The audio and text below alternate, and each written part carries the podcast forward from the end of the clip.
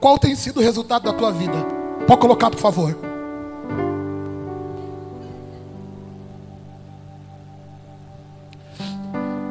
No último culto que nós tivemos aqui, a igreja estava lotada.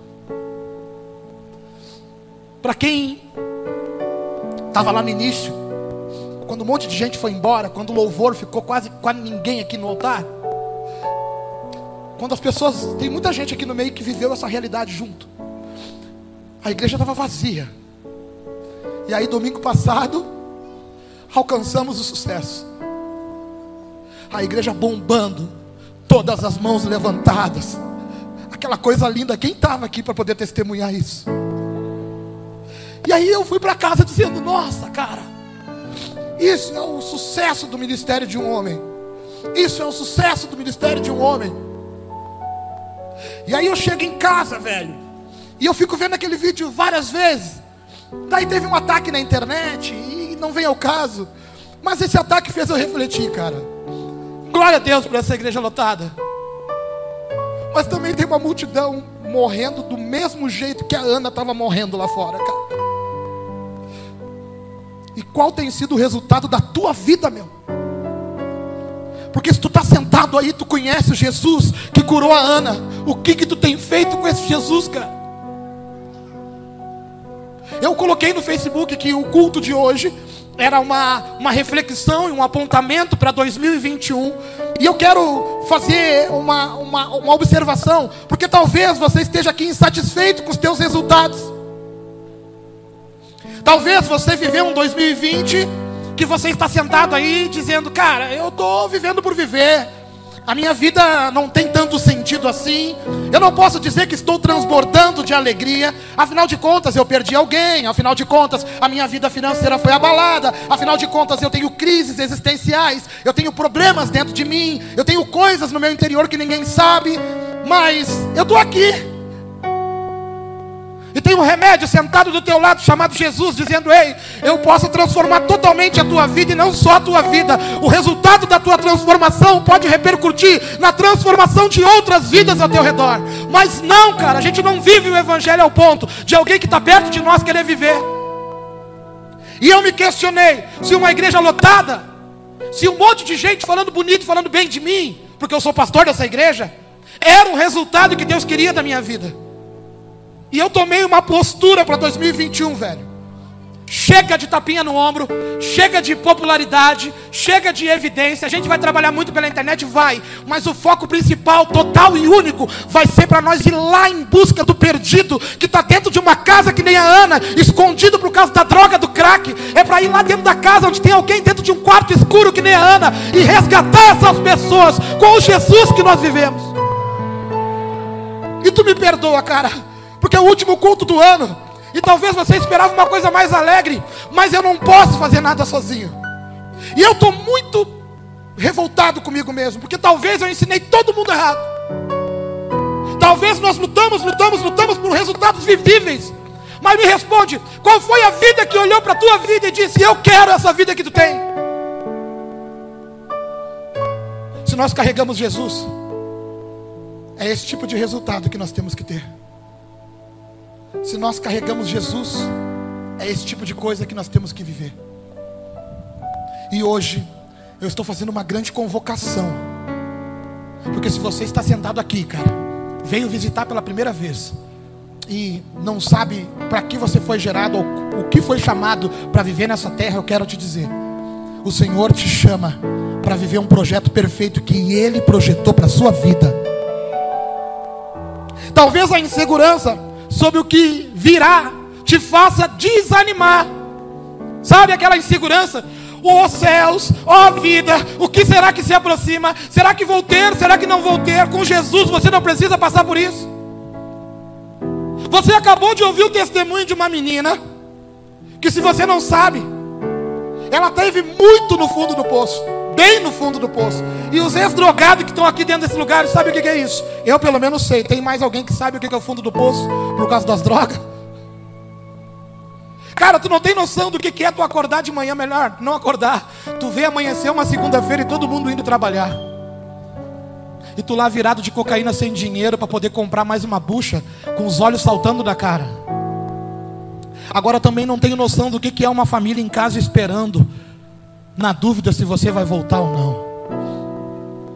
Tudo por quê?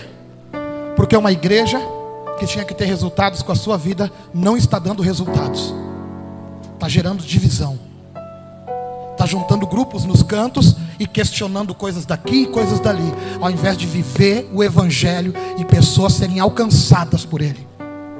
Uma igreja vê alguém errar e lacra um, um, um, emblema nessa pessoa e diz: Ei, você não serve mais para nada, porque afinal de contas você errou. E eu pergunto: onde é que está o Jesus dessa história, velho? Onde é que está Jesus? Eu costumo perguntar nos lugares que eu prego fora, mas hoje pela primeira vez eu vou falar aqui dentro. Se neste momento agora entrar uma prostituta seminua e vir sentar na primeira cadeira, você vai olhar para o seu marido para ver se ele está olhando ou vai olhar para ela com um olhar de misericórdia? Seja sincera com você mesmo.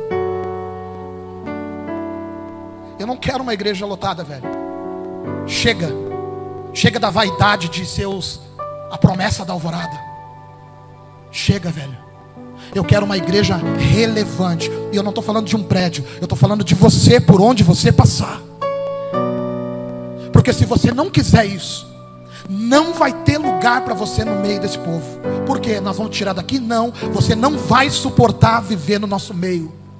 Se você não estiver disposto a viver a essência de Jesus, a essência do Evangelho, se você não estiver disposto a viver o que Jesus chamou você para viver, você não vai conseguir permanecer, porque aqui ninguém vai apontar para você e dizer, você vai ser abençoado. Deixa eu te falar, você já foi abençoado. Quando Jesus foi lá e pagou o preço pela sua vida, pelos teus pecados, na cruz do Calvário, era para você ser moído, era para você ser humilhado, era para você ter apanhado. Ele não tinha culpa nenhuma, mas ele bateu no peito e disse: Deixa que eu vou.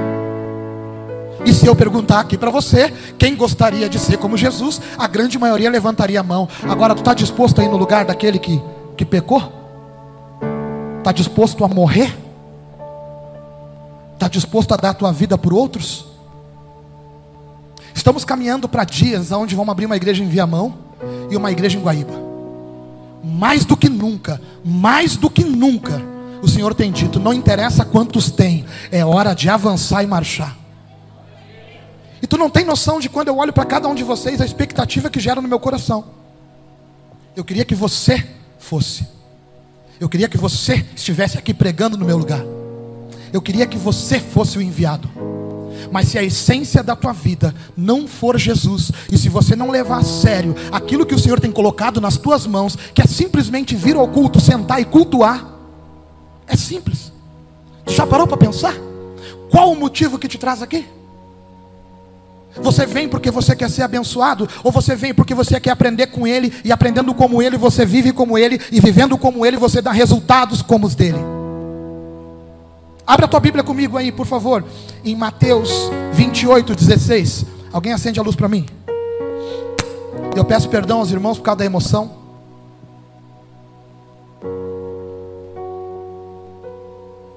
É que eu sou frágil e vulnerável. Se não é Jesus na minha vida, nada funciona. Mateus 28, 16, por favor. Vamos à leitura?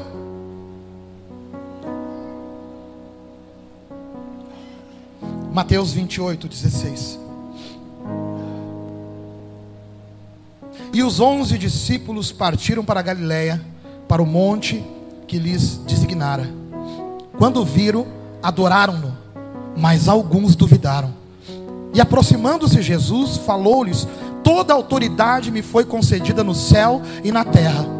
Portanto, ide, fazei discípulos de todas as nações, batizando-os em nome do Pai, do Filho e do Espírito Santo, ensinando-lhes a obedecer a todas as coisas que eu vos ordenei. E eu estou convosco todos os dias até o fim dos tempos. Pode apagar.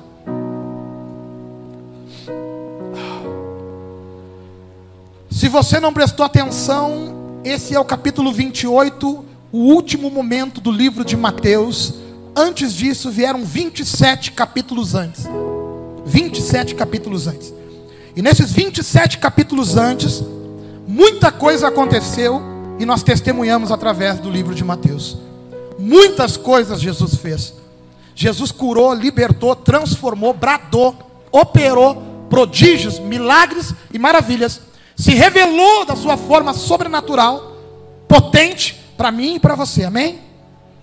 Chega no final desse capítulo, no capítulo 28, no versículo 16, ele diz o seguinte: E os onze discípulos partiram para a Galiléia, para o monte que Jesus lhe designara, lhe apontou, mandou, pediu para eles estar.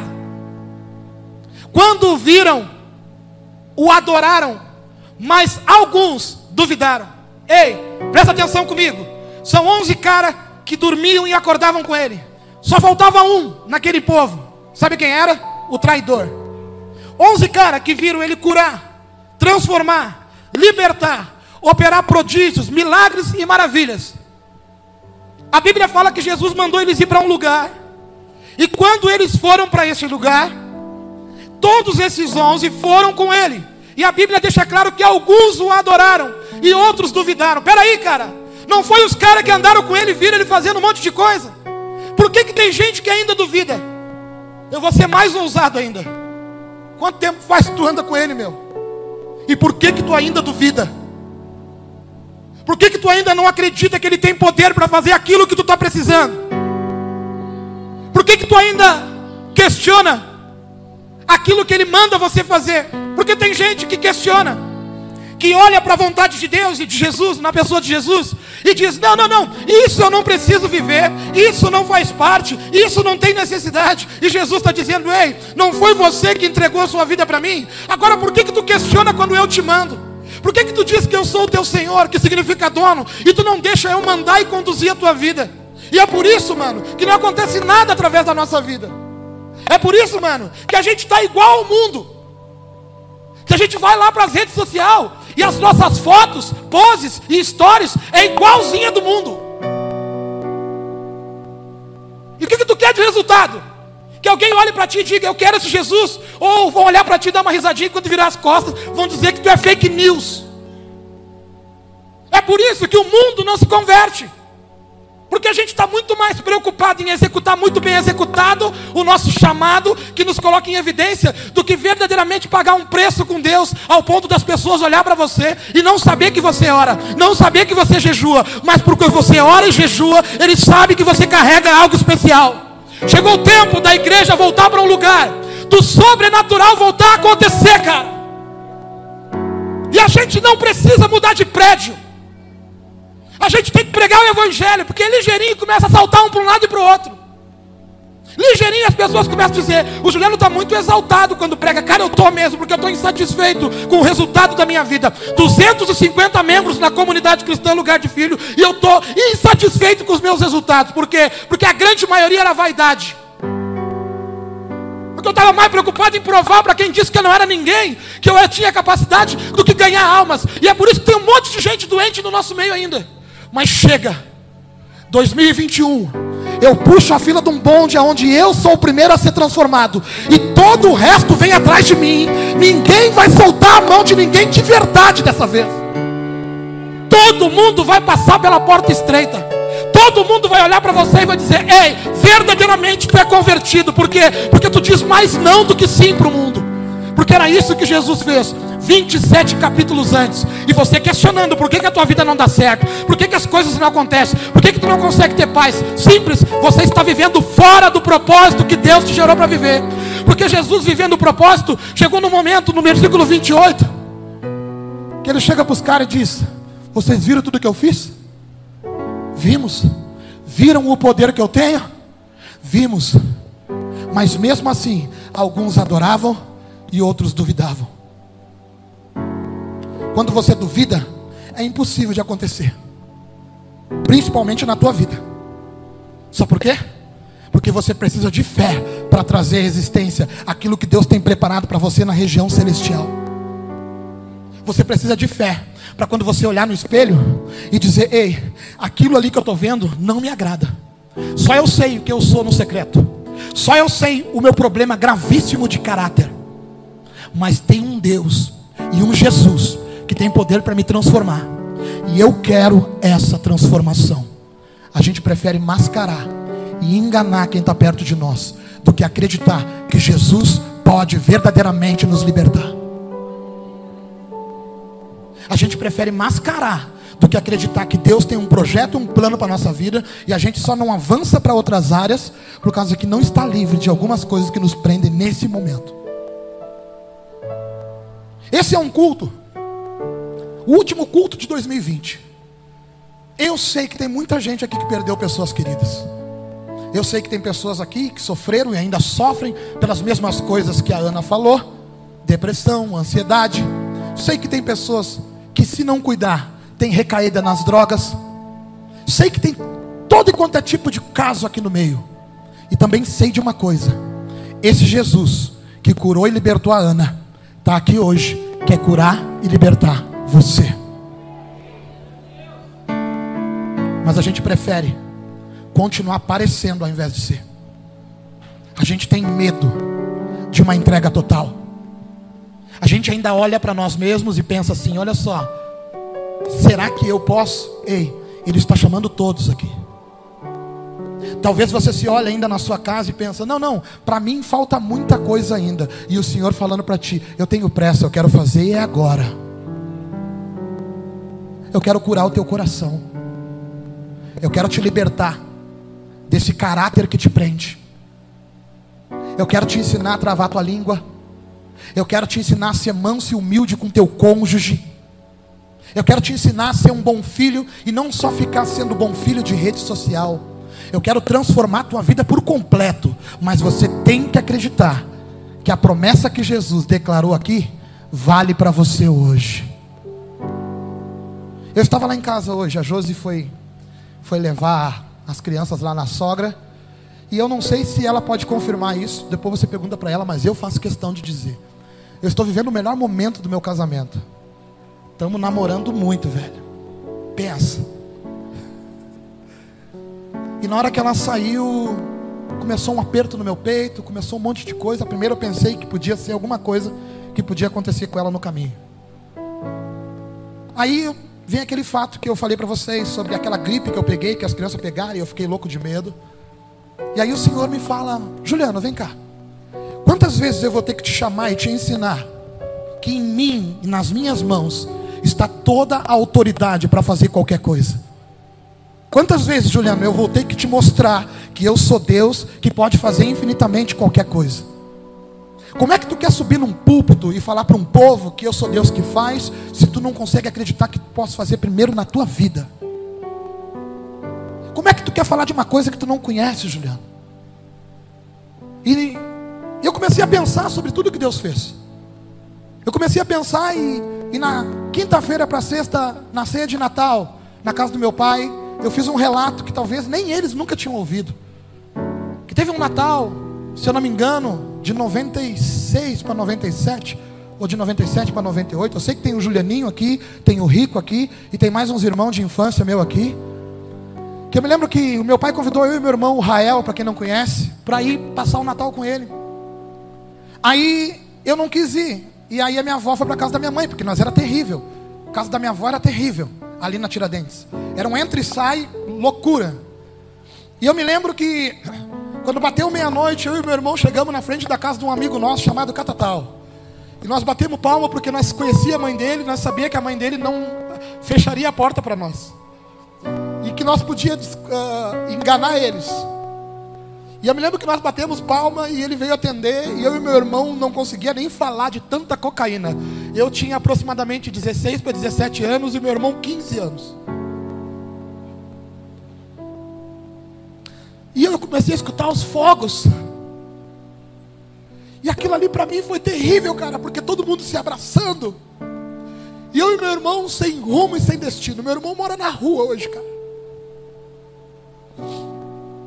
Aí passam-se vinte e poucos anos.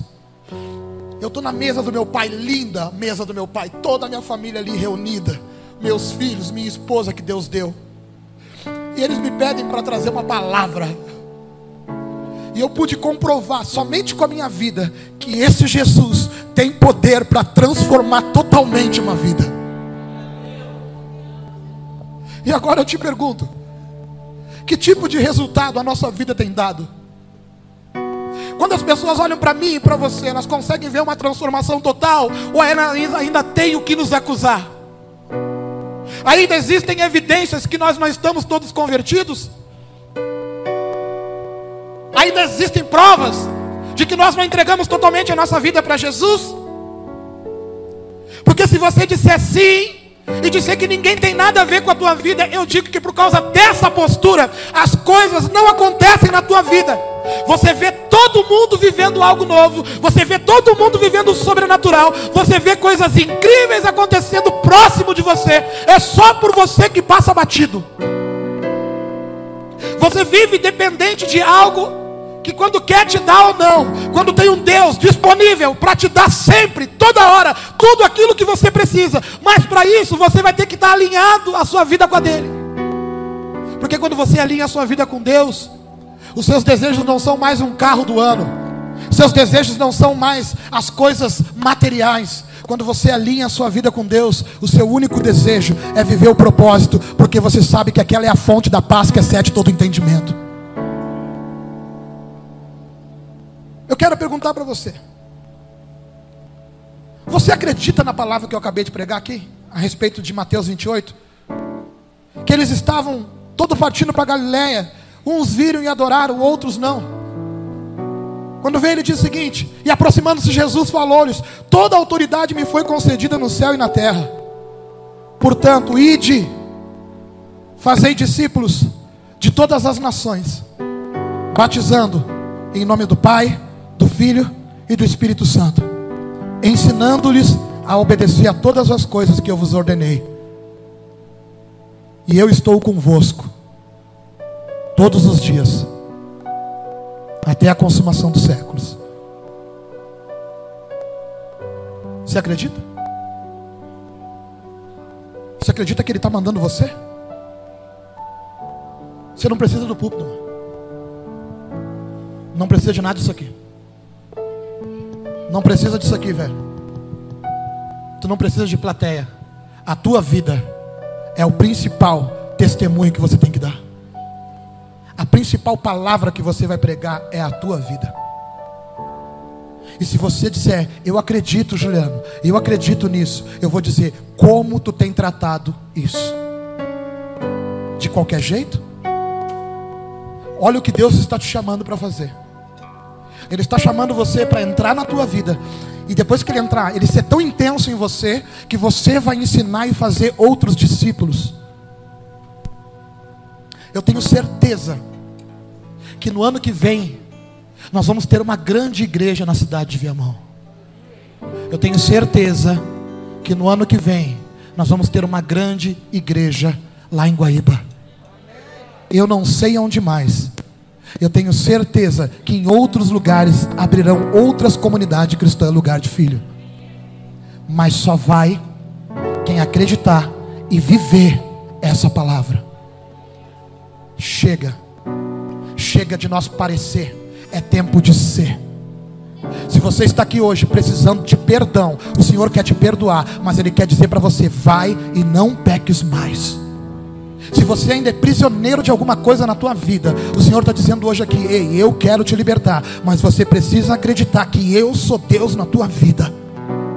Se você ainda está trancado no seu psicológico, num karma, num, numa parada psicológica, não sei o que, que é, velho. Talvez tu está se sentindo o pior, o último da fila, o incapaz. Deixa eu te contar uma coisa: quem está aqui em cima também se sentia. E pela misericórdia de Deus, graça de Deus e poder do céu, e eu acreditar em tudo isso, eu estou vivendo o que eu estou vivendo hoje. Irmãos, eu estou indo para tirar férias. Vou sair com a minha família na terça-feira. E eu tenho que ganhar alguém para Jesus lá nesse lugar.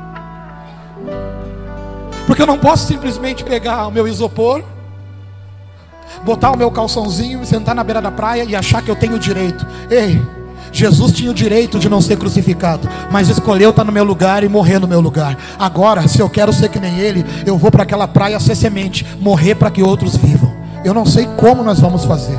Eu só sei que eu a minha esposa, os meus filhos, iremos pregar o Evangelho no lugar aonde a gente estiver.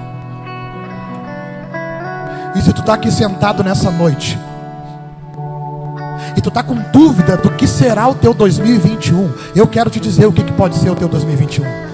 Você pode fazer os teus planos, você pode investir no que você quiser, você pode gastar e trocar de carro, você pode gastar e pintar sua casa, você pode comprar roupas, você pode comprar um novo telefone e você não vai ter certeza do seu 2021.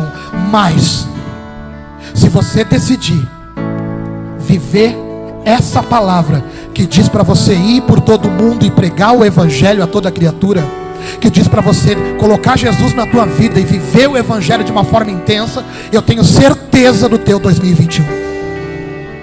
Eu tenho certeza que você vai estar exatamente no centro da vontade de Deus. Eu tenho certeza que você vai viver o projeto perfeito de Deus. E eu quero finalizar. E me perdoe se a mensagem que você esperava era outra. Mas hoje o Senhor me falou: Meu filho, chegou o tempo da igreja passar por uma porta estreita. Ninguém tem do que te acusar. Cobre, puxe, chame para o teu lado. E se não quiser, solte a mão. Porque tem uma multidão perdida lá fora, morrendo neste momento. E tem muitos que estão aqui dentro e acham que Deus tem que se moldar a vida deles, quando é você que se molda a vida com Deus. Nós vamos passar por uma porta estreita nos próximos dias, igreja. A igreja que você está vendo aqui vai voltar a ser uma igreja que aperta o cinto e que cobra sim santidade.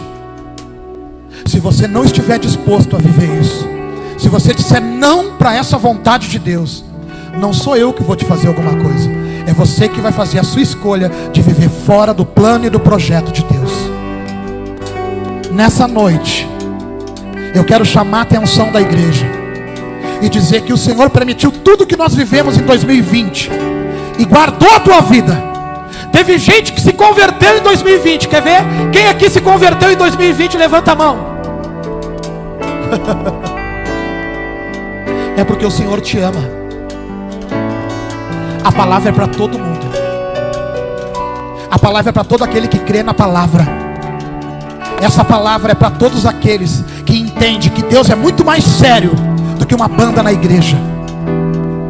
Essa palavra de hoje vem para alinhar os nossos caminhos. O Senhor tem pressa em mudar a tua vida. Mas isso não vai acontecer se você continuar plantando as mesmas coisas e vivendo do mesmo jeito as tuas paixões e as tuas vontades. O Senhor tem pressa de usar a tua vida. Mas isso não vai acontecer se você não disser, Pai, eu quero viver a tua vontade. Ele vai te dizer, então comece a dizer não. Comece a renunciar. Comece a se entregar. Comece a dizer: Ei Deus, eu quero a tua vontade, não a minha. Mas Juliano, não é justo porque a vida é minha, então faz o que tu quiser com ela. Mas se tu quer ter uma vida perfeita e certeza de 2021, você vai ter que entrar pela porta estreita chamada Jesus. Chega das coisas ainda nos acusar, de termos legalidade escondida, dizendo que tu não pode, que tu não é capaz. O Senhor quer zerar a tua conta nessa noite, cara, e quer te levantar para algo tremendo. Mas você tem que tomar uma postura a partir de hoje. Chega, chega, é chegado o tempo sobre a igreja e eu tenho certeza que essa igreja é a igreja que vai fazer a diferença na terra. Sabe por quê? Porque eu estou tomando a decisão. E nós somos, e nós vamos. Se coloca de pé.